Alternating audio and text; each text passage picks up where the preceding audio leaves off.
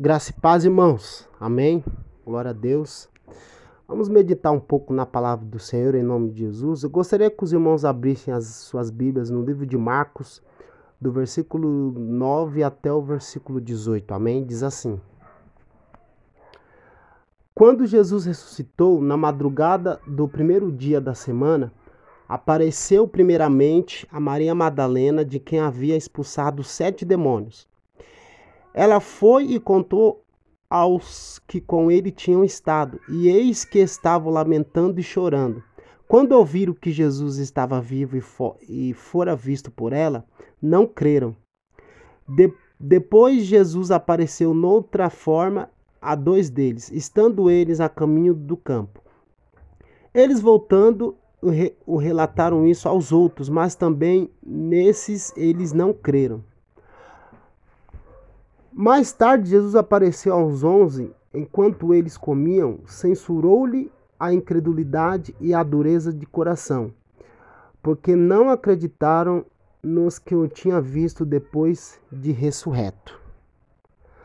Amados, até aqui só, tá? É, eu li o Evangelho de Marcos, capítulo 16, do versículo 9 até o versículo 14. Amados, se nós pararmos para pensarmos, né, para analisarmos, depois da, depois da ressurreição de Jesus Cristo, uh, ninguém acreditava que ele é, iria ressuscitar, né? Uh, é, logo depois que Cristo ressuscitou, ele apareceu a Maria Madalena. E aí depois ela contou para aquelas duas pessoas, né, que estavam com Jesus, mas eles estavam, uh, diz o versículo 9, que eles estavam uh, lamentando e chorando, porém eles não acreditaram também que Cristo uh, tinha sido eh, re ressuscitado, né? que Cristo ressuscitou. E aí depois eles voltaram, né? Uh, contaram aos outros, né? Hum, contaram, mas eles não uh, também não acreditaram que Jesus Cristo ressuscitou. Ah, Jesus apareceu aos 11 discípulos e esses 11 discípulos também não acreditaram né, que Jesus Cristo tinha ressuscitado. E é, interessante, é interessante porque é, eles já tinham visto que, é, é, a, a, ressurreição né, de Lázaro. Ah, Jesus Cristo, é, aliás, eles já tinham visto Cristo curar enfermos, ressuscitar mortos, né?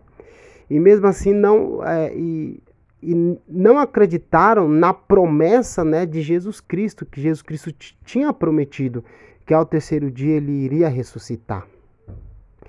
E às vezes também isso acontece conosco. Nós passamos por momentos por momentos de incredulidade, nós passamos por momentos de dúvidas, né? Dúvidas na nossa área sentimental, dúvidas na nossa área financeira, dúvidas na nossa área acadêmica, dúvidas do nosso futuro e nós é, deixamos de acreditar nas promessas e nas bênçãos que Deus prometeu para nós. Às vezes nós esquecemos e normalmente nós passamos por esse período de, de, de, de não crer, né? esse período de dúvida, esse período de incredulidade, de não acreditar né, na, nas promessas de Deus, normalmente nós, nós, não, nós não acreditamos nisso quando nós estamos com medo, quando nós estamos extremamente preocupados com o dia da manhã, é, quando falta alguma coisa, quando falta dinheiro, quando falta é, saúde, quando falta recursos, quando falta alguma coisa né, nas nossas vidas, às vezes nós não acreditamos no poder que Deus tem. Às vezes nós não acreditamos que Deus cuida de nós e que Deus pode cuidar de nós. Às vezes nós não acreditamos e nós não temos essa fé que passa por esse período, às vezes nos momentos difíceis, nos momentos de dores, nos momentos de luto, nos momentos de de extrema escuridão, né, pelo vale da sombra da morte. E aí às vezes nós esquecemos que Deus é o Deus todo-poderoso. E nessa noite, em nome de Jesus, eu gostaria de que você parasse um pouco para pensar, parasse para analisar. Onde está a sua fé? Uh, que parte da sua vida, que momentos, que momentos da sua vida ou que áreas da sua vida você está passando por um período de incredulidade, de medo, de dor, de, de incertezas, de pavoro, de medo realmente do dia da manhã. E às vezes nós passamos por isso. Porém, é, o Deus que prometeu, porque o Senhor Jesus Cristo não foi nenhuma nem duas vezes, não, foi várias vezes que Jesus Cristo é, ensinou para os discípulos durante três anos, discipulou um por um, um a um. Cristo discipulou, Cristo conversou, Cristo andou com eles, comeu com eles, e não foi, né, foi várias vezes que Cristo já tinha prometido, já tinha feito a promessa. E nessa noite, queridos, Deus quer que nós nos apegamos nas promessas de Deus. Quando você estiver passando por momentos de indecisões, momentos de, de, de incertezas, momentos de dores, momentos de, né, podemos dizer aqui, falta de fé, se apegue na fé, se apegue na, na, nas promessas que Cristo prometeu. Cristo prometeu estar conosco todos os dias, né, até a consumação dos séculos.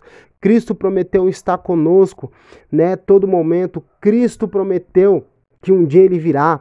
Cristo prometeu que um dia ele iria preparar lugar para a gente. Cristo nos prometeu a vida eterna. Cristo nos prometeu que estaria conosco em todo momento. Então, queridos, se agarre nas promessas de Deus, se agarre nas promessas de Cristo, porque Ele é o Deus Todo-Poderoso, Ele é um Deus que pode todas as coisas, Ele é um Deus maravilhoso, e se Ele prometeu na minha e na tua vida, pode ficar tranquilo, que Ele vai né, cumprir. Deus ele não, não é homem que minta, nem filho do homem para que se arrependa. Nós nos arrependemos de muitas coisas. Nós nos arrependemos do nosso passado, nós nos arrependemos com algumas atitudes que nós tomamos, seja na nossa área profissional, seja na nossa área acadêmica, seja na nossa área sentimental. Muitas vezes nós tomamos decisões erradas e nós, nós é, nos arrependemos assim brutalmente, né? Arrependimento não mata, mas tem uma frase que fala, né? Se arrependimento um, matasse, eu estaria morto. Mas, na verdade, o arrependimento genuíno é, existe, né? Transformação.